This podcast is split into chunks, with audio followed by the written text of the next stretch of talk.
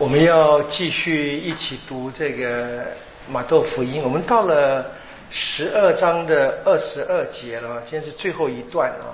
那我想我们还是先把这个脉络再复习一下，因为蛮久了，我讲到现在啊，我们还记得马窦福音的写作是基本上啊跟着马尔谷的顺序啊，马尔谷的结构，它只是加上了耶稣童年故事。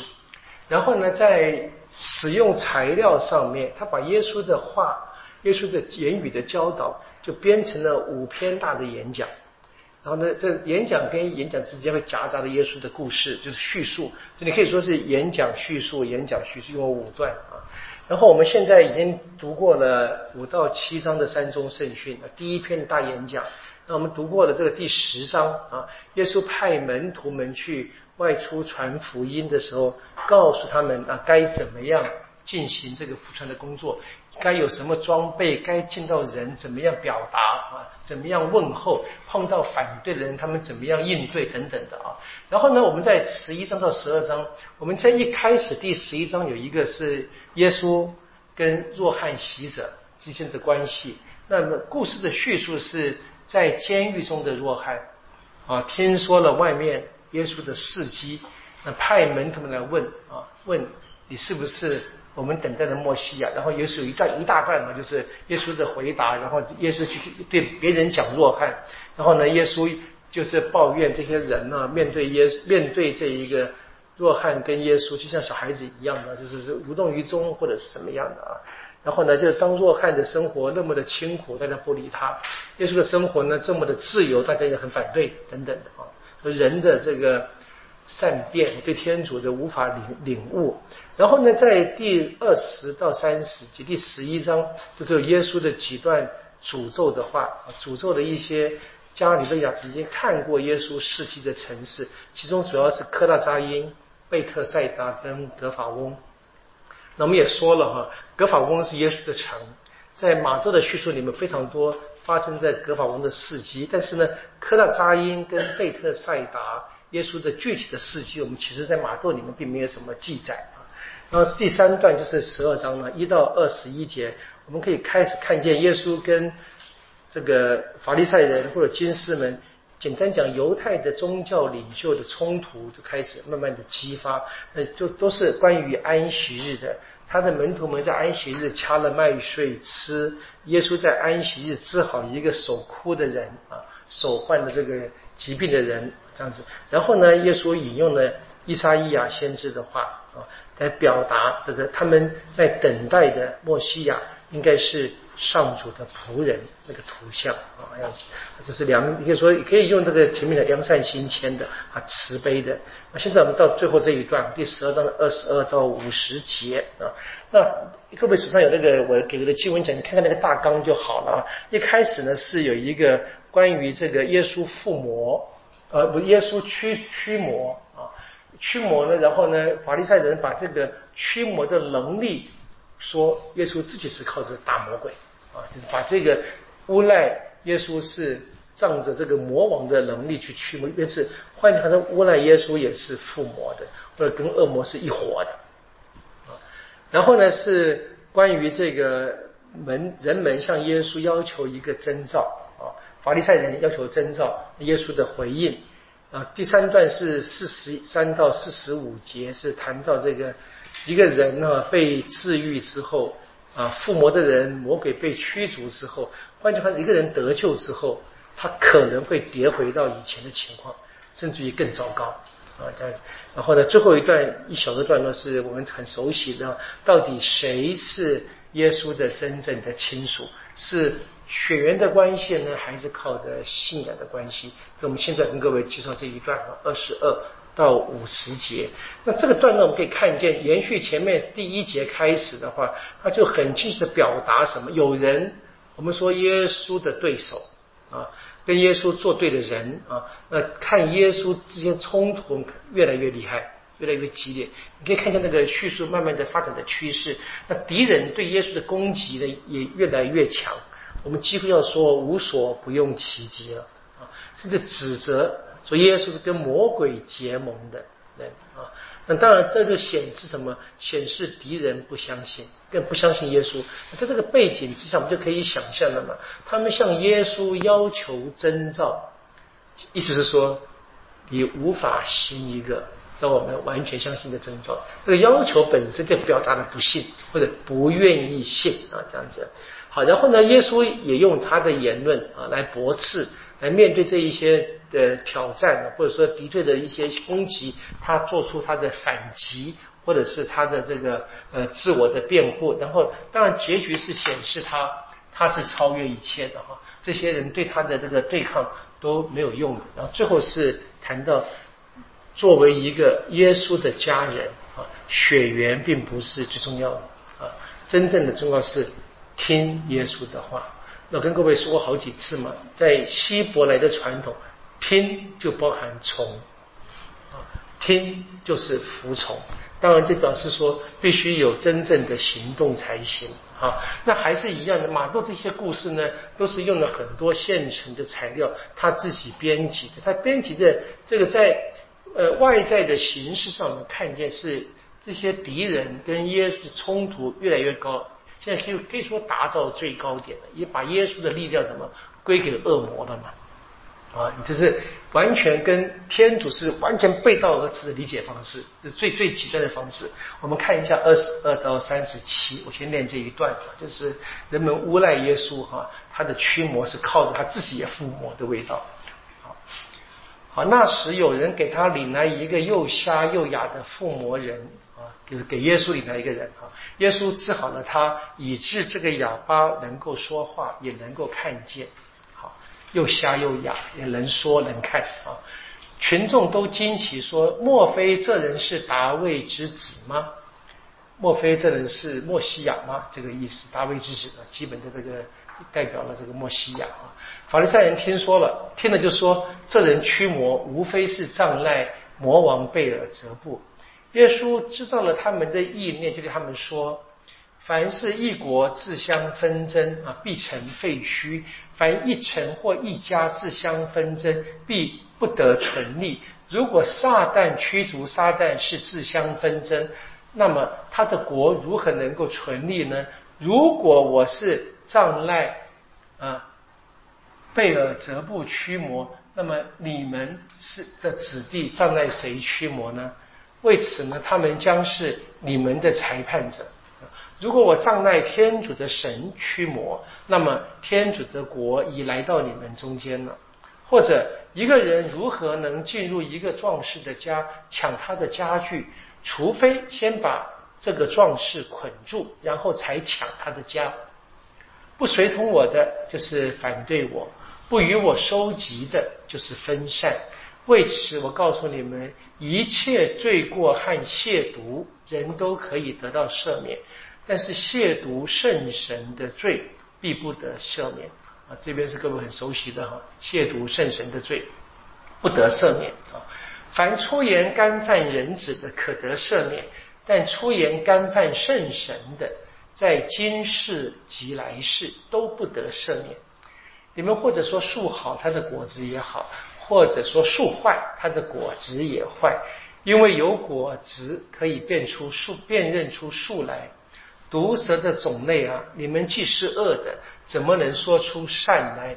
你们心里充满什么，口里就说什么。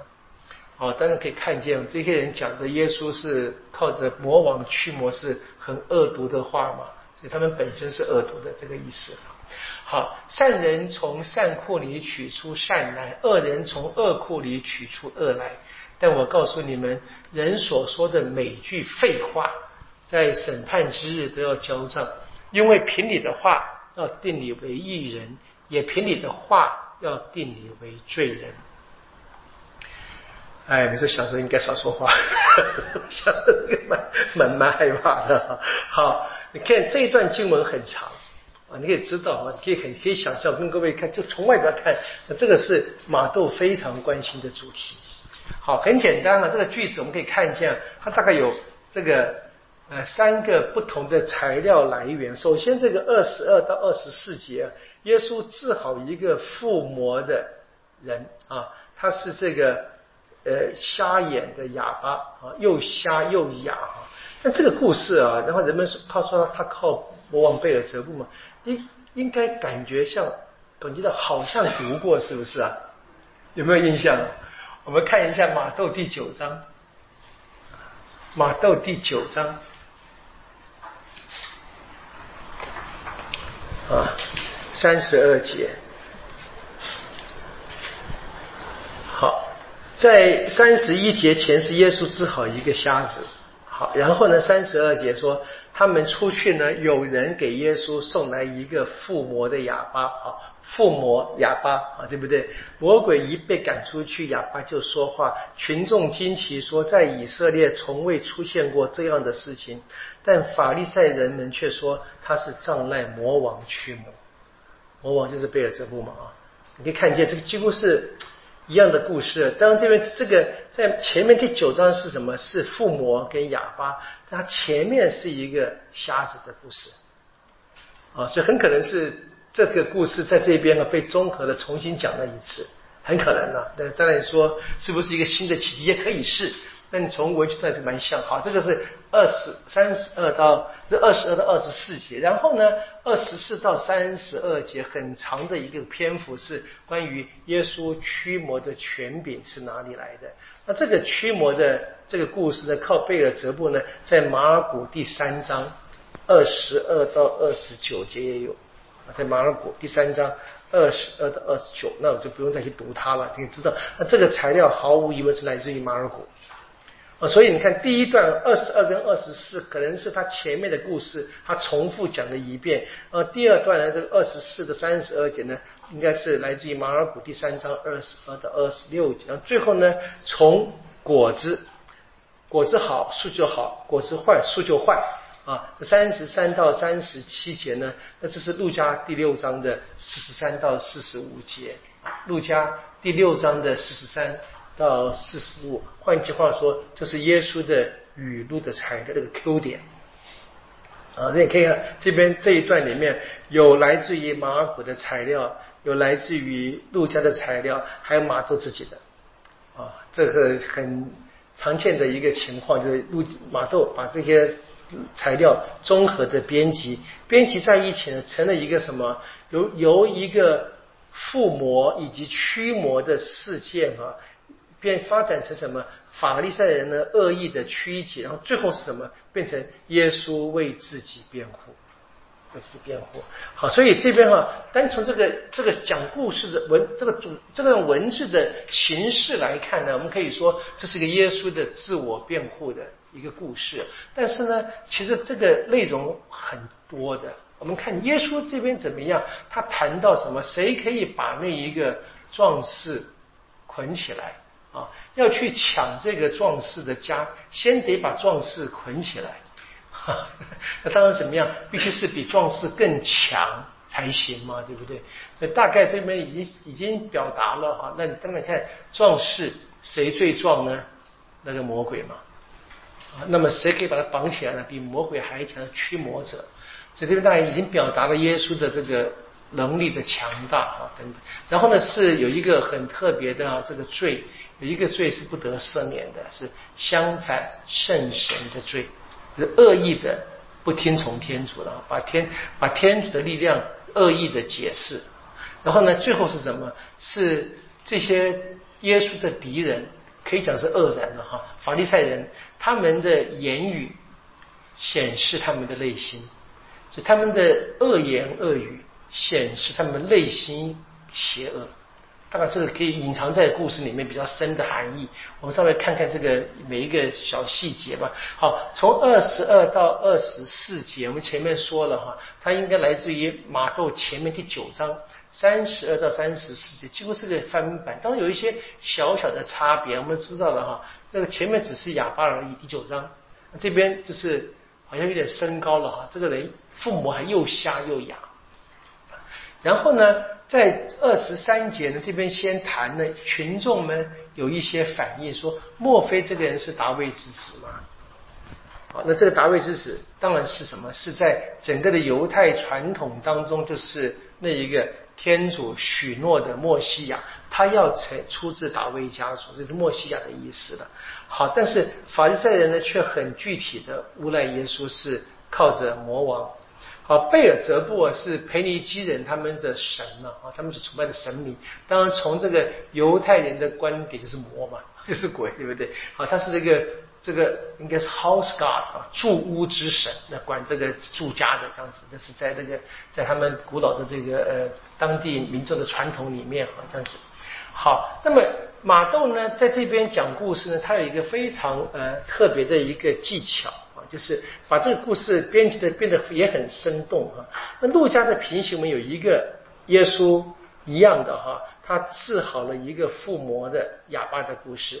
陆家也有的，在陆家的第十一章啊，看相对呢就稍微简单一点点。我们看一下陆家的第十一章的小故事啊，第十四节。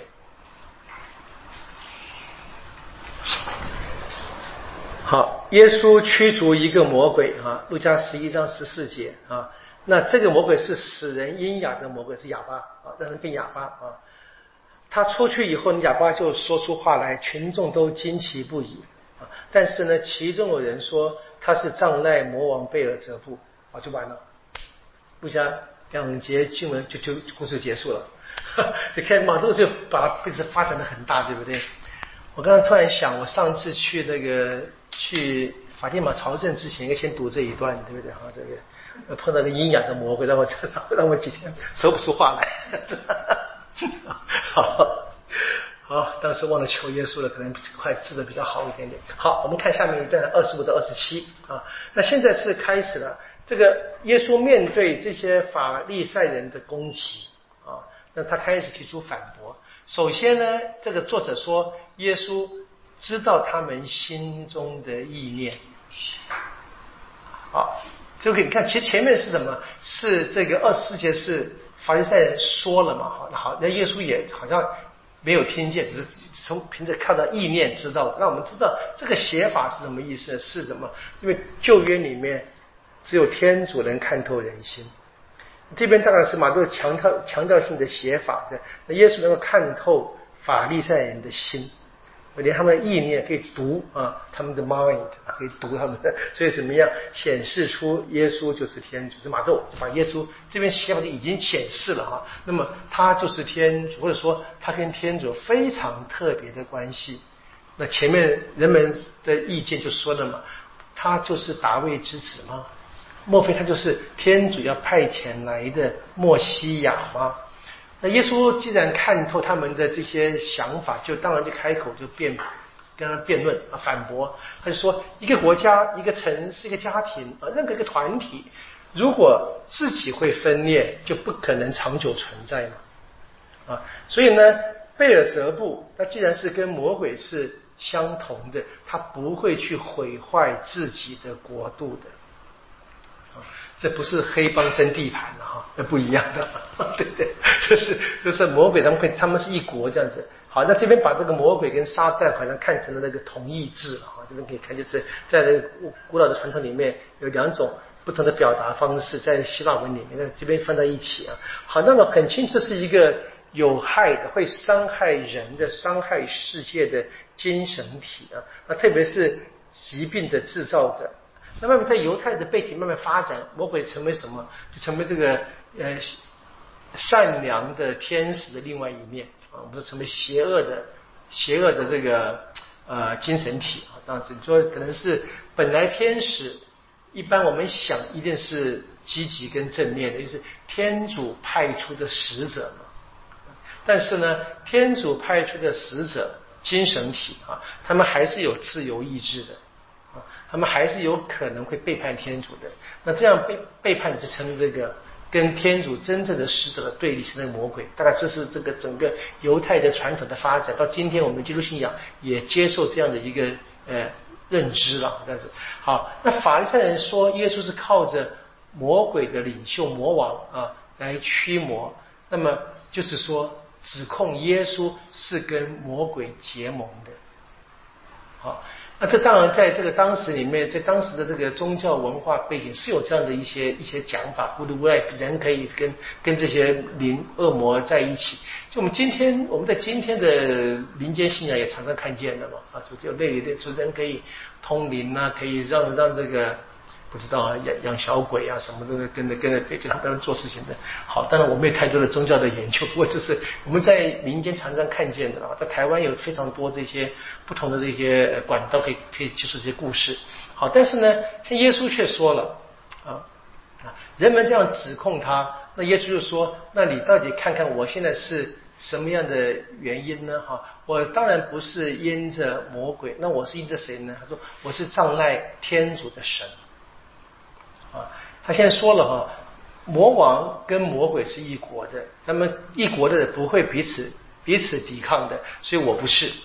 那么我是谁呢？他也不直接讲说，如果啊，如果我是障碍天主的神怎么样？那么天主的国就来到你们中间了。换句话说，当人们经验到魔鬼被驱逐的事件的时候，人们就看见了啊，天国来临的记号。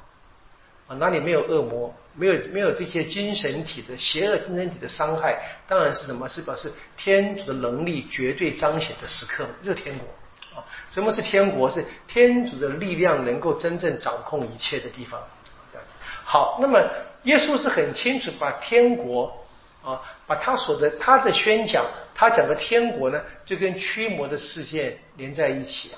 他治愈病人，他驱逐魔鬼，其实是。他的宣讲的实现啊，就是天国来临的记号，所以天主的国已经到你们中间了。好，我们当然知道，这并不是说已经圆满的实现，而是说很清楚，这个天国力量已经是人可以感受到的，人只要有幸的打开眼是看得见的啊。当然还得继续在人的生命里面不断的完成，我们人还活在这个时空的暂时性之下。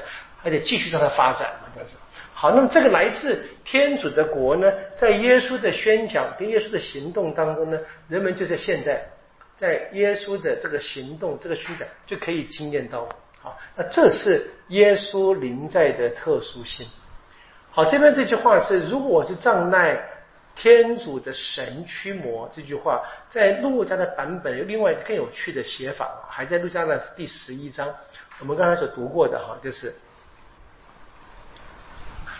好，这个就是一样的，是有些人哈啊，前面第十四、十五节嘛，就是耶稣驱魔，人们说他是靠魔王贝尔泽布。然后呢，第十六节怎么说？有人来试探耶稣啊，向他要求一个征兆。好，耶稣呢看着他们的心意，就说了：凡是一国自相相争啊，必成废墟。你看到陆家的写法，十四跟十五，如果跳掉十六节的话，直接就上十七节，就跟马特曼罗是一样的。啊，那马都是把这个要求征兆放在下一个故事里面，啊，是另外故事里面写法。好，可以大概可以看看，可能在可能可以看，你看陆家这么一个不不不这么顺的这个写法啊，它可能比较是原始的传统资料。那马窦给它稍微比较变得更平顺一点点。好，我们看陆家的写法，继续写第十第呃一样的，意思说的这个一国不不会互相呃争执的处。否则国家就不能够存立嘛？那最关键是第第十九节啊！如果我障碍贝尔泽布驱魔，你们的子弟障碍谁呢？好，这个马都是一样的话。好，为此呢，你他们啊是你们裁判者。二十节，如果我障碍天主的手指驱魔，那么天主的国已已经来到你们中间。好，如果我障碍天主的手指。啊，那么天主的国已来到你们中间。马窦的第十二章二十八节，如果我障碍天主的神驱魔，那么天主的国就已经来到你们中间。好，结论是一样的。问题是耶稣障碍什么驱魔？哈，天主的神还是天主的手指？当然，我们知道天主的神跟天主的手指直接避免直接讲天主。这很清楚啊，这样子。不过你看讲讲神这个相当就相当的文雅，特别是在这个耶稣的自我启示之后，人们已经开始慢慢的，不论是或或明或者或暗的，慢慢有这一些这个天主的神的概念慢慢建立的。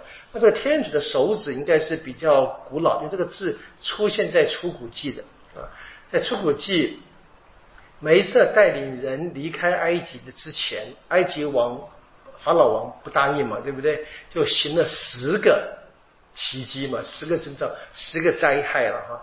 第三个灾害是蚊子，亚郎的棍杖击打尘土，那么尘土变成蚊子啊。那前面两个灾害的时候呢，好像亚郎做什么，法郎的法郎的这些埃及术士也可以做。然后第三个呢，他们还想要继续要一样画葫芦丝，没有用，做不出来了。他们就说，他们告诉法老，法老法老说，这是天主的手指。这应该是一个很古老的、很古老的犹太的表达的方式了。所以这边大概是那个陆家应该是比较合乎这个古老的传统，很可能出自耶稣的口，他讲的是天主的手。手指头啊，然后呢，马窦给它变得比较进到这个信仰的内涵里，文或者说文雅一点点吧，变成那个上主的神。我们当然也知道，在上主的受苦仆人诗歌里面就有了嘛，哈，天主之仆身上带着上主的神的啊，上主的神给天主的仆人怎么付了油，而且这边呢讲这一个讲这个天主的神呢，就为我们下面这一个。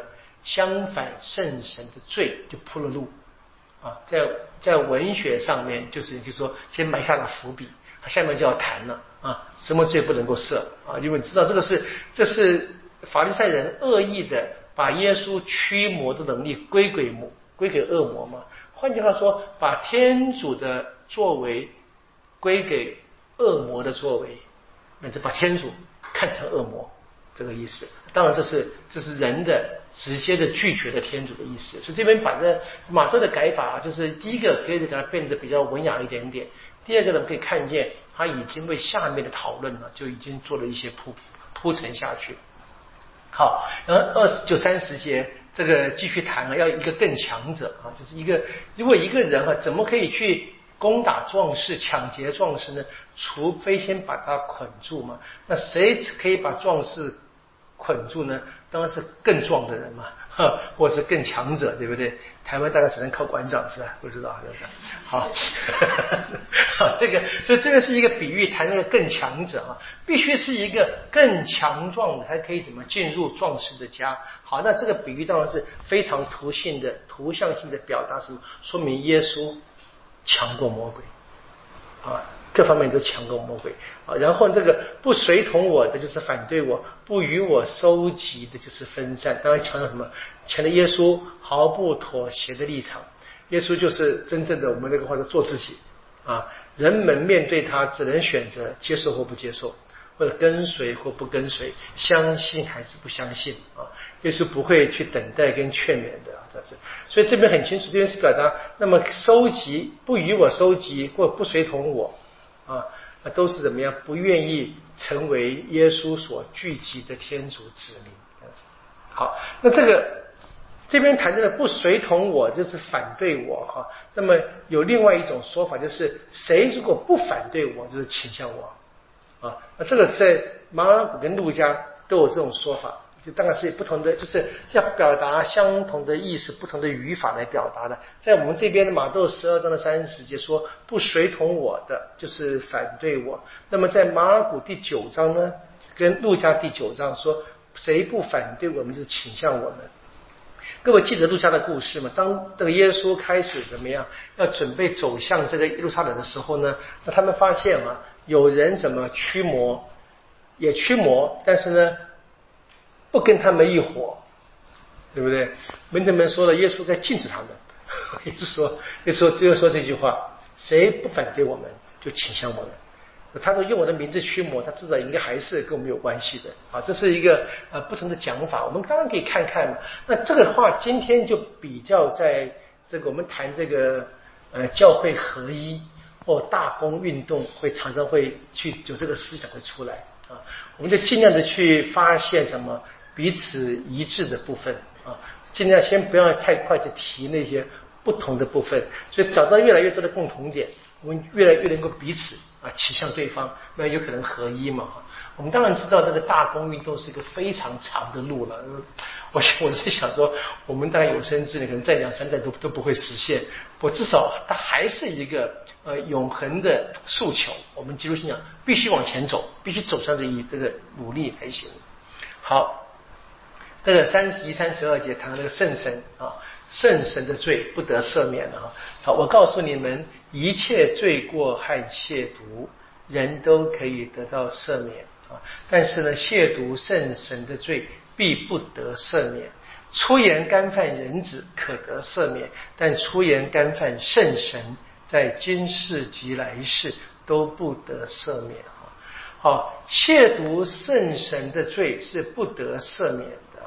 那这个肯定啊，就是跟犹太的传统思想是连在一起的了。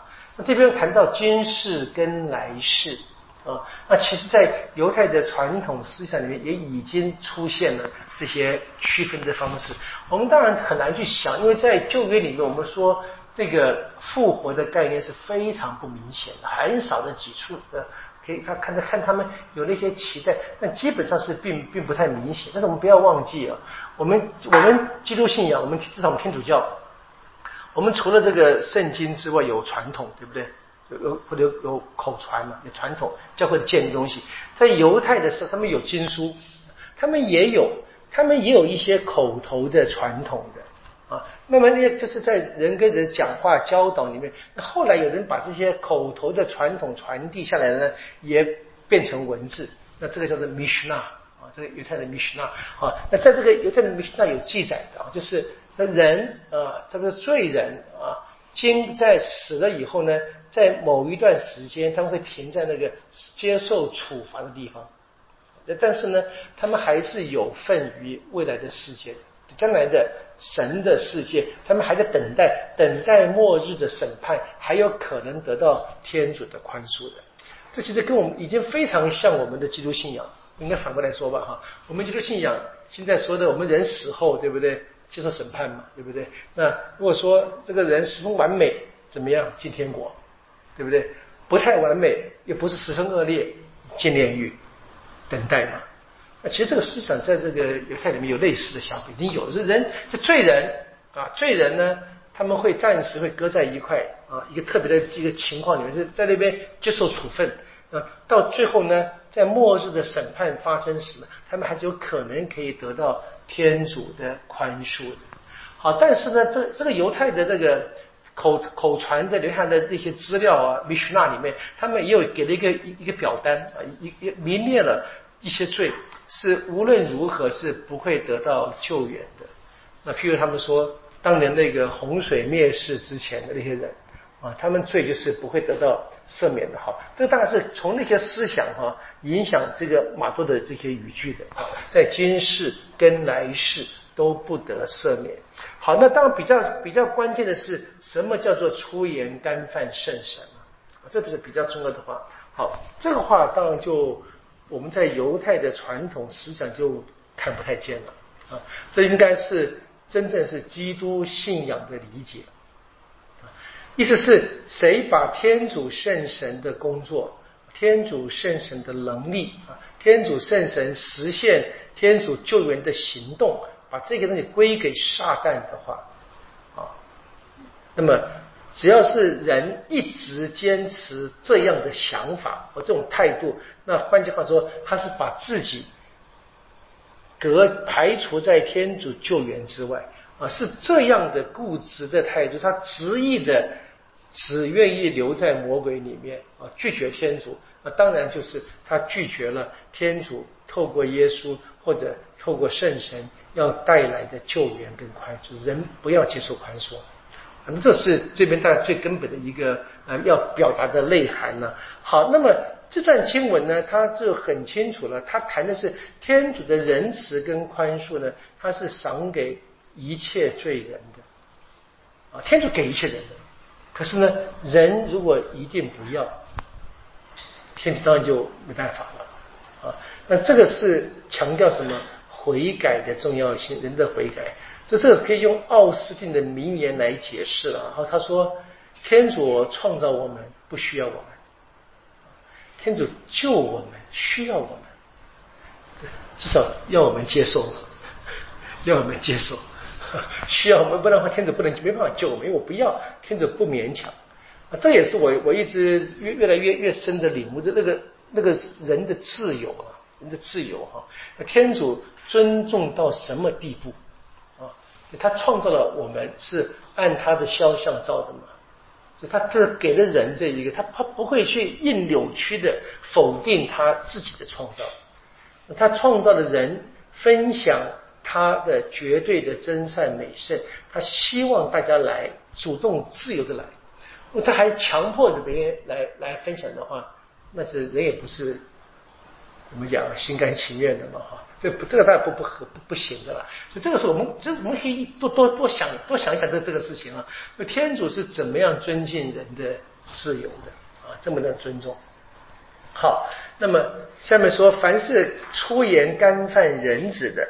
就可以得到赦免。当然，这边好，这边看起来好像什么人子跟圣神好像有一点区别的味道，对不对啊？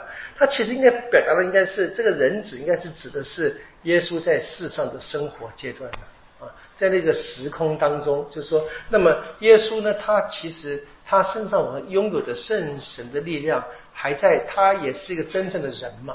没有完全的显露出来，所以谁呢？在这个耶稣啊，人子在他驱魔的世界里面呢，认出了圣神的力量。这边这边有神的力量，可是呢，还把这个力量归给魔鬼的话，他就是亵渎了圣神。啊，这这应该是一个对比的表达方式。你不要去去研究去进的太深了去看那个天主圣神之间或天主圣子之间有没有什么绝对性的区别，这可能超过我们脑袋了。我们就我觉得不用去想这个事情。他讲的其实内容倒是不不难理解啊。恶意的曲解来自于神的慈悲的宽恕，神的救援力量。硬给他归给这个魔鬼，只是在别讲这个人他不愿意接受神对他的一些行动。好，那么第三十三节谈到这个好树结好果子，坏树结坏果子。这边我们稍微注意一下，就听这一段话，三十三到三十六节啊。你们或者说树好，它的果子也好。或者说树坏，它的果子也坏，因为有果子可以认出树来。那毒蛇的种类呢？你们既然是恶的，怎么能说出善来？你们心里充满什么，空就说什么。善人从善库里取出善来，恶人从恶库里取出恶来。我告诉你们，人说的每一句废话，在审判之日都要交账。好，这个地方啊，它还是用的是多数的你们。啊，那谈的呢是一个好像一个客观的真理啊，但是到了三十七节就凭你的话要定你为义人，凭你的话要定你为罪人，就很很针针对性了啊！突然间从这个多数变成单数，好像这个这个时候我们说我们说 all 嘛一切，然后呢 everyone and each one。每一个人都成了这个，这个现在变得很清楚，直接讲这个，这这个听的人听起来啊，应该是要有一点点那个特别的警惕的啊。越是讲现在我听这些话，然后呢，我将来要小心，我讲的每一句话啊，都会产生效果的。好，这个这个经文本身是非常容易懂，是延续前面的哈，前面的这个面对法利赛人的恶意的批评跟诽谤，耶稣严厉的驳斥。好，然后呢，这个耶稣。把它呢编辑在一起，然后呢用了一个非常重的话称什么这个毒蛇的种类。我们知道这个毒蛇的种类在前面第三章就已经出现过了哈。这个若汉喜者去责备那些来受洗的人啊，骂他们啊，这里面可能是作假的怎么等等东西，也讲过这些责备呃犹太人的或者他们宗教领袖的话。好，然后呢是你们说的每一句废话都要。交代的哦，当然你看这个情况是越来越越来的越升高。他警告这个对手们哈，现在他们怎么样？他们现在跟耶稣谈话，恶意的怎么样？控告说你们将来对你们每一句话都必须要付出代价的，你都要负责的，天主都要审判的。好，呃，最后这个我们说的把这个你们变成你就非常有针对性了。啊。当然可以看见这个，你就比较变得，如果大家是在这一个一起在聆听啊，以及思考一下马豆的团体写好了书以后，他怎么样交给团体们去读。当然是请这个能够读的人在团体面前朗读嘛，就大家读给，大家听。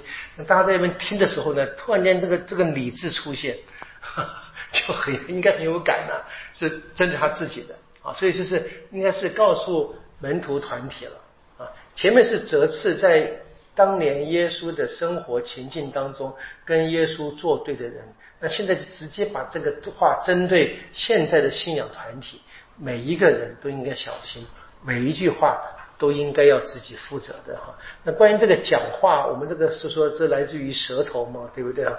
这个舌头这个力量是不得了的。你看这个雅各伯第三章一到十二节，各位回去回去读一下，我们以前以前读过的哈，就很有很美的一段叙述。雅各伯书第三章一到十二节谈到这个小舌头哈。能够那么小的一个东西，那么小的器官，那么一点点组织啊，能够造成了多大的问题？这样子不得了的啊！你用那就这两天这个 Me Too 的问题，就可以差不多可以可以看见那个不得了的一个一个影响了。好，我不能谈谈太多社会新闻了。回到这个圣经里面哈，第四我们下面那一段三十八到四十二节，关于那个征兆。啊，这也是我们非常熟悉的一段经文，这个常常在这个弥撒里面都会在听到这个类似的这个故事啊。好，那时候呢，几个经师跟法利赛人对耶稣说了：“啊，师傅，我们愿意你显示一个征兆给我们看。”那么在这一个路加只是说有一些人试探耶稣，这边强调是经师跟法利赛人。好，耶稣回答说：“邪恶。”淫乱的世代要求征兆，但除了约纳先知的征兆以外，必不给他其他的征兆。好，有如约纳曾在大鱼腹中三天三夜，同样人子也要在地里三天三夜。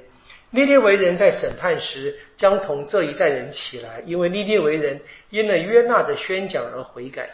看，这里有一位大于约纳的。南方的女王在审判时，将同这一代人起来，要定他们的罪，因为他从地极而来，天上人满的智慧。看，这里有一位比萨勒满更大的。好，我们看这个经文哈，就是很简单的哈。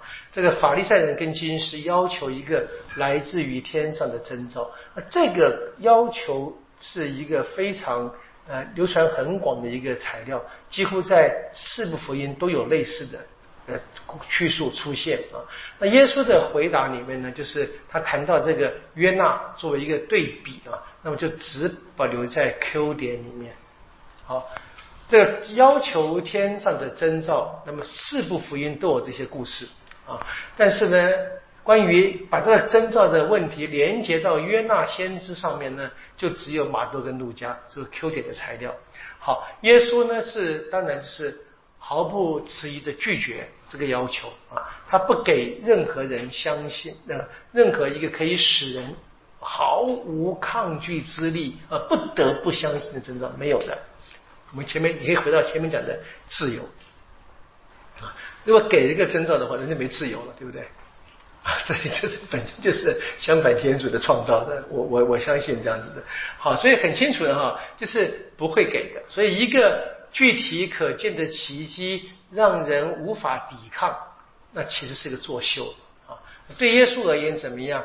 他的一切行动都是记号，是征兆，本来就知道是要让是吸引人，要让人走向天主。换句话说，必须有信德的回应啊！要靠信德的眼光，才有可能真正能够进到这一个啊征兆的。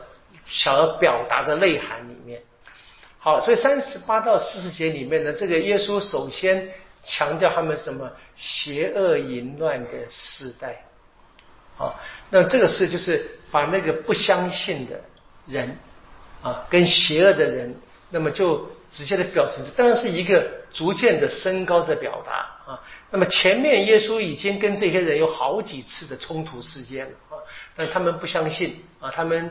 行动很邪恶，那现在怎么样呢？耶稣讲的话是什么？邪恶跟淫乱。那你你想看这个淫乱怎么这边会连在一起呢？蛮蛮奇怪，知不知道？那当然知道，这还是回到了最根本的犹太的传统背景里面。我们知道哈，犹太一直用婚姻的关系表达天主跟人的关系。那这些人什么？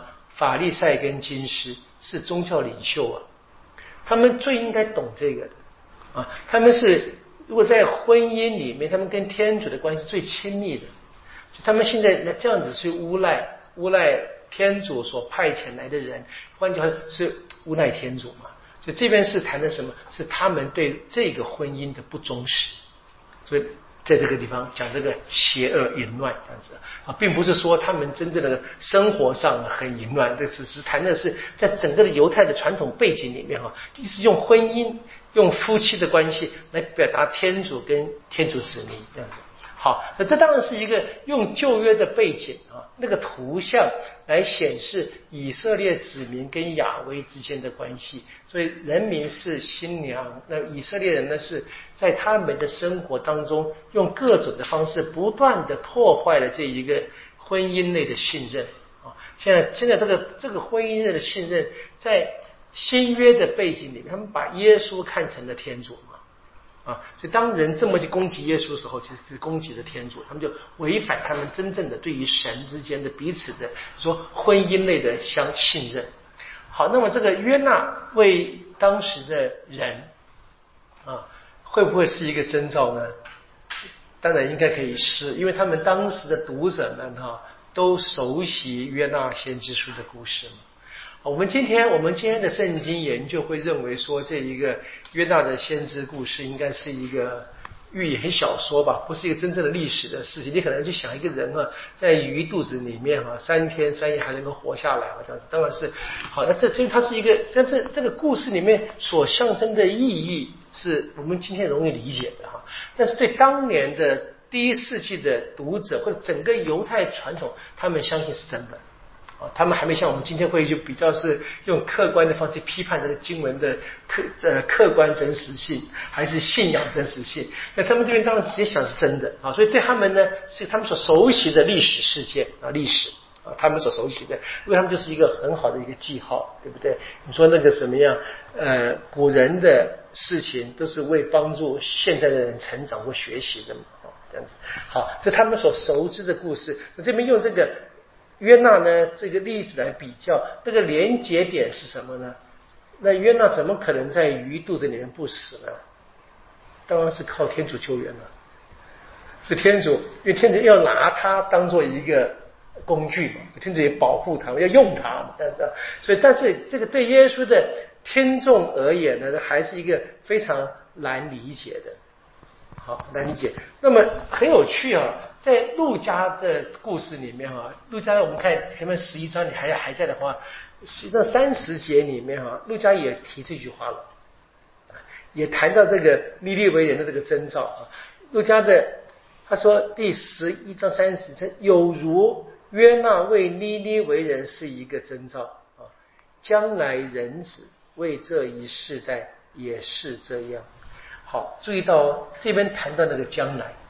啊，在陆家的那个将来，啊，那这个是这个呃马窦不同的写法。马窦是说，就像约纳啊在鱼肚子里面三天三夜，同样人子也要在地里三天三夜。啊，所以那所以陆家陆家那个写法啊，是指向这个就是人子再来，比较是世界末日的事件啊那个末界。那么。马窦呢是把这个世界呢，当然直接连接在耶稣的生命故事里面了。啊，我们知耶稣的死后第三天的复活嘛，你可以看见这个不同的运用方式。这个路加相同那个约纳那个故事，大概是耶稣他当初真的讲过的，但这个故事一直流传流传到后来，到初期教会要用这个故事来写这一些核心的讯息的时候呢，那么路加呢就比较连接到末日的审判啊那一个。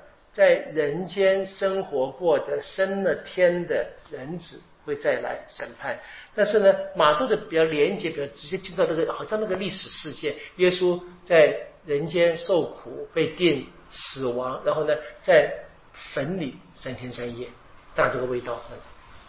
好，那么四十一到四十二节就谈到这个两个比较，就是那么约纳为利利为人是征兆，而且呢也真正的成了，他们也真正悔改了嘛。所以在约纳的征兆之后呢，是很清楚的为利利为人他们是成功的，但是呢有一些人怎么样却迟迟不肯悔改。他们能，他们能够等候怎么样？当然就只有审判了，这很清楚的。好，然后另外一个就是利利维人以外的是，还有一个是这个色巴的女王啊。那这个故事当然是回到这一个在呃。呃，《列王纪上》里面，就当萨罗满做王的时候啊，对不对？萨罗就讲他的智慧有多好，萨罗满这个这个国家有多强大，有多么的有钱，多么的礼仪，多么这个呃人人们都知书达理，包括那个吃饭的餐桌排列啊，餐具都漂亮，等东西这个故事里面嘛。好，那么色巴女王她来怎么样？本来是要说，哎，这个人哪会那么那么厉害呀？这好像就不太相信的味道，对不对？他一看，他说，原来我听说的跟我所见的根本不能比。啊，那这句话什么象征什么事？象征这个色巴女王的悔改嘛？他发现他们的确有一个特别被天主所爱的民族，所以怎么样？色巴的女王跟这个做了补赎悔改的尼利维人怎么样？他们都会怎么样？要让当代啊，耶稣那个年代的人，他们如果想起这个故事，他们会感到羞耻的。也就是说，他们都悔改。怎么你们看见了我啊？因着天主的神驱了魔的事情，你们居然还不信呢？哦，就在信德的那个背景里面是差别的多大的啊？这很很关键的。那这其实我们今天是可以想这个东西。我 我常常开玩笑的说，对不对？很多人说的，他家里面是几代交友，对不对哈？对，你说那有有有些人是刚临洗，没有多少，对不对？那我常常会听见一些那个一些年轻的刚临洗教我们，特别比较年轻的，就是说跟我说，哦，这个教会里生活很很困难啊，因为那些这个老教友啊，老教友是怎么样？就是说，就常常会好像有点像压制压制一些这个刚临洗的人哈。冒冒出头一样的这样，知道？不，我是听过这些不少不少这样的这样的一些这个，就是刚临洗人的埋怨的。但他反过来也有，对不对？那些老教友就说，这些人刚临洗啊，干嘛那么样的这个啊？怎么样啊？怎么讲？这个什么想要做主啊？太积极啊？什么也不懂啊？等东西这样子。这个是冲突，其实各处都可能发生。那这边是大概类似，可以做这个比较了啊。就是外邦人看到一个简单的征兆，都悔改了。可是这一群怎么样？长久在犹太背景里面长大的，成了当地宗教领袖的，却居然还面对神的行动，做出不幸的表达，这蛮惊人的。但是我们在我说现实社会里面，其实还蛮常见的，就不用说那么惊讶。我们再小心点，不要犯这个样的一个错误就好了。好，所以这边有一位大于约纳的，这边有一位大于萨罗曼的。当然是指耶稣自己嘛，很清楚的。所以换句话说，怎么样？耶稣来了，救援的时期就开始了。所以这是一个呼吁，让这一些现在跟他作对的人再想一想啊，应该悔改的。好，那我们当然知道这个写法当然是初期教会马窦团体对耶稣的肯定。他是什么？超越大门的先知的，他超越约纳。他是怎么样超越那个智慧的国王的？他超越沙罗曼，他才是真正的墨西亚，他是大卫之子。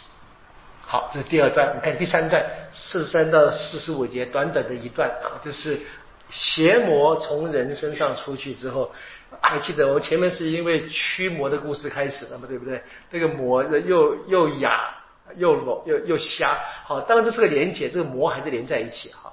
好，这个出，然后走遍干旱之地，想找一个安息之所，没有寻到，就说了，那我要回到我出来那个房间里面去。他来到一看，里面空着，打扫干净，装饰整齐，好，好像升等啊，upgrade，就去怎么样？另外带了七个比他更恶的魔鬼进去，住在那里，那人幕后的处境就比以前更坏了。啊，对这个邪恶的时代也必是这样。好，这是很有趣，就是当时这个这个犹太人他们的对于魔鬼的一些看法了哈。好，那么整个叙述内容其实很简单，就是告诉这个听众啊，就是不要再次跌倒啊。其实这是初级教会非常常见的主题，就是我们已经得救了啊，不要再跌回。原来的这个恶劣的情境当中，好，这是非常关键的。但是，那么第四十五节说了嘛，这他们又再度的身上怎么沾附了更多的魔鬼？好，那整段的经文在表达上面是延续前面的，有一个驱魔的故事，有一个关于驱魔能力的争辩啊啊，现在是非常的有有有图像感的，就是有一个不洁的魔鬼啊。带来一大群同伴啊，就回到了他们本来所附的那个人身上啊。所以那个人呢，因为恶魔被驱逐出去了嘛，啊，这个好像已经开始重建了生活，是吧？现在房子变得怎么样？好像一个装饰整齐的房子一样。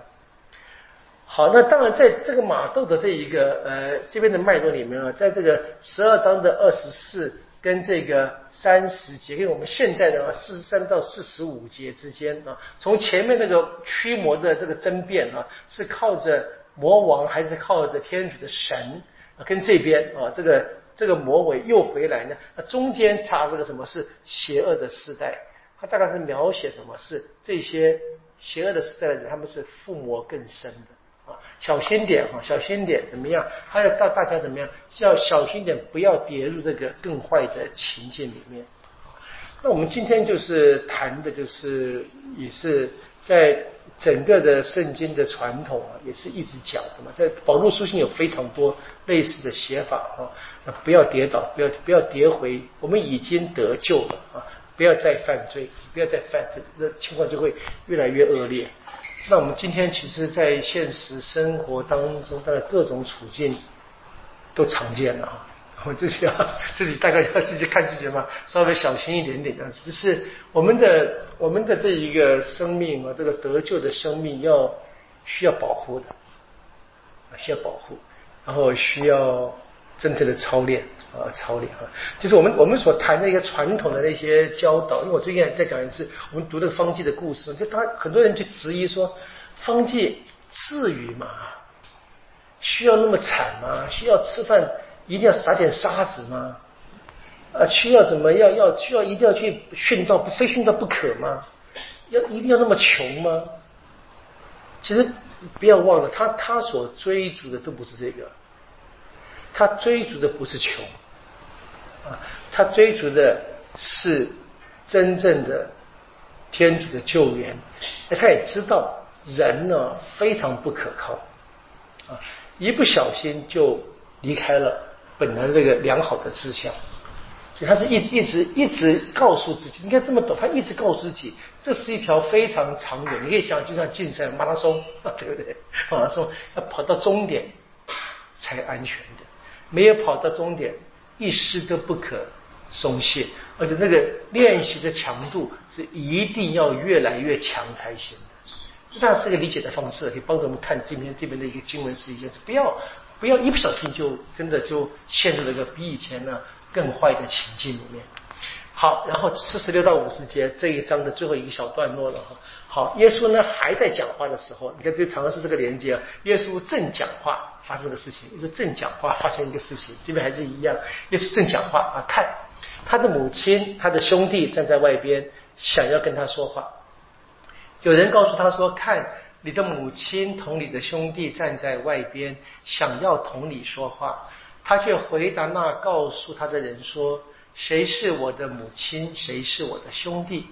遂伸出他的手，指着自己的门徒说：“看，我的母亲，我的兄弟，不拘谁遵行我在天之父的旨意，他就是我的兄弟姐妹和母亲。”好，这个耶稣的亲属来找他，啊，这也是一样啊。马窦、马尔谷跟路加三部对观福音都记载这故事啊。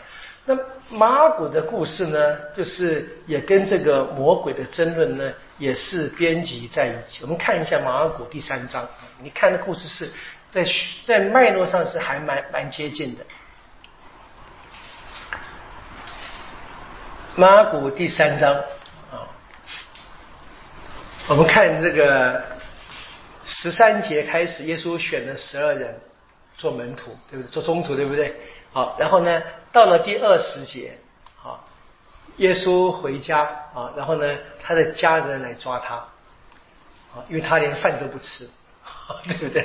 好，人们说他疯了。然后接着是那一个有人来怪耶稣，说他富有贝尔泽布啊？为什么他靠着魔王驱魔？好，这里没有直接讲那个我们驱魔的故事，但这边也一样，诬赖耶稣是靠着魔王驱魔。然后耶稣讲的这一个，我们前面我听的马都一样的话嘛，对不对？一个国家不能够自相纷争的。好，然后讲完这些故事之后呢，在第三十一节。耶稣的母亲跟兄弟来了，站在外边，啊，一样的啊。这马窦、马古有这样的一个故事，那路加呢也有啊，啊，路加也有。不过我们注意到马古哈，这边是第三章的结尾啊，对不对？那第四章马古就是比喻啊，耶稣的比喻啊。那现在这边的马窦呢是第十二章的，也是结尾，对不对？那第十三章呢，比喻。啊，就是，所以都是在怎么耶稣的真亲属这个故事之后呢，然后呢讲的这一个耶稣讲比喻的一大段啊。那路加呢是很有趣的啊，路加是怎么样？是在第八章的呃故事里面谈到这一个耶稣的真亲属的故事。我们看一下路加的写法啊。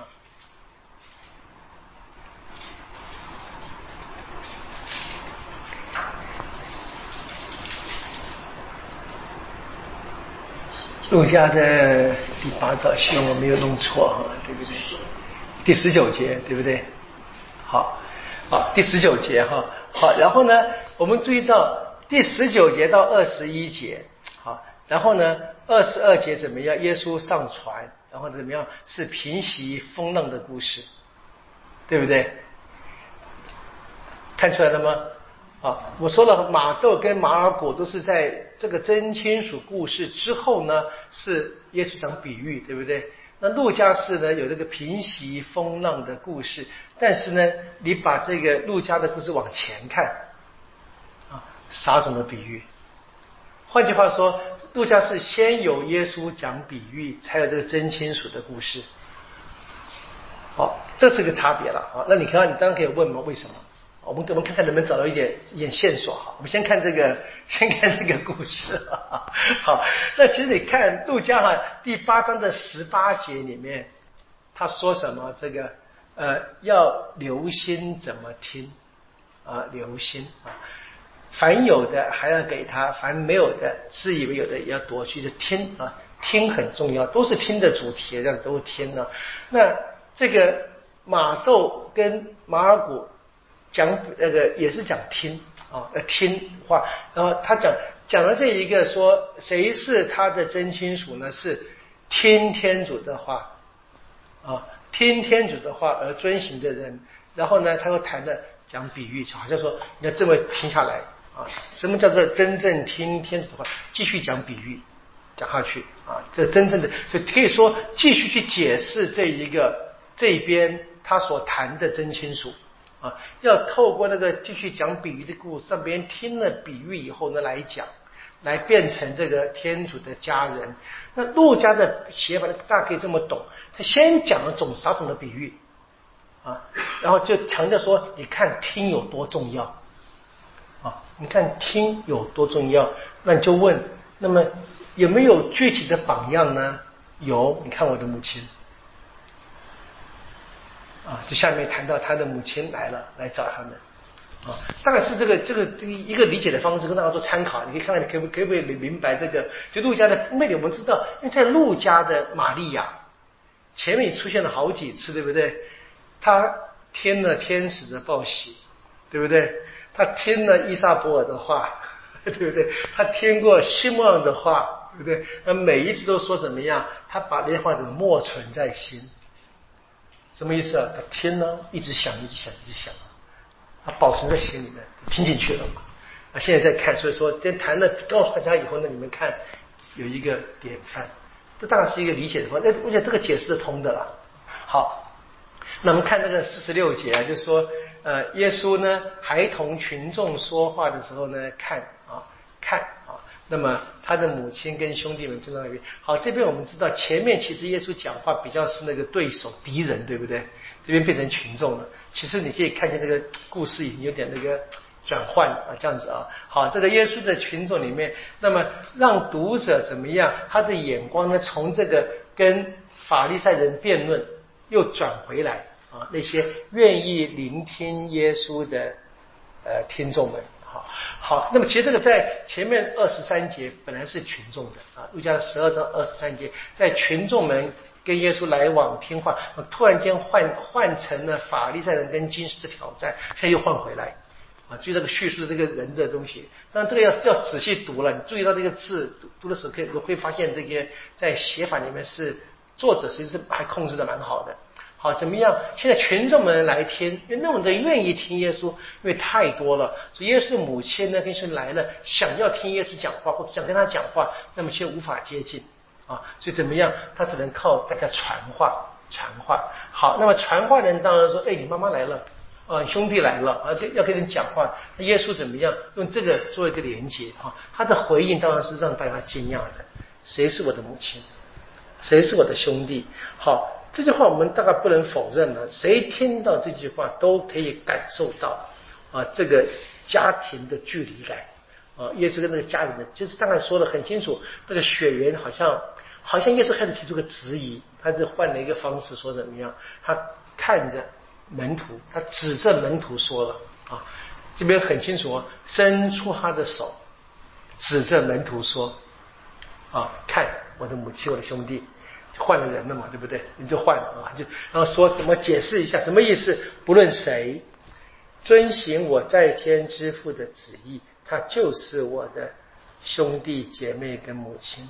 我们当然知道嘛，马窦的耶稣也是一样，他最后在三元祈祷，很清楚表达了他接受天主的旨意嘛，到什么地步啊？所以这个回应是很清，耶稣讲了一个新的家庭。耶稣来的目的是要聚集在自己的身边，为天主聚集一个新的家庭。这个家庭是要跟他一样，愿意听从天父旨意的。我们大家可以猜到了啊，可以想，这应该是马窦的团体，那个马窦那个基督团体，他们的自我认知，他们的自我意识，他们相信他们才是啊，他们在当时的生活情境，也许有很多人，外邦人也好，犹太人也好，攻击他们，他们不不怕，他们相信他们是天主的家人，是耶稣基督特别把他们聚集在一起的。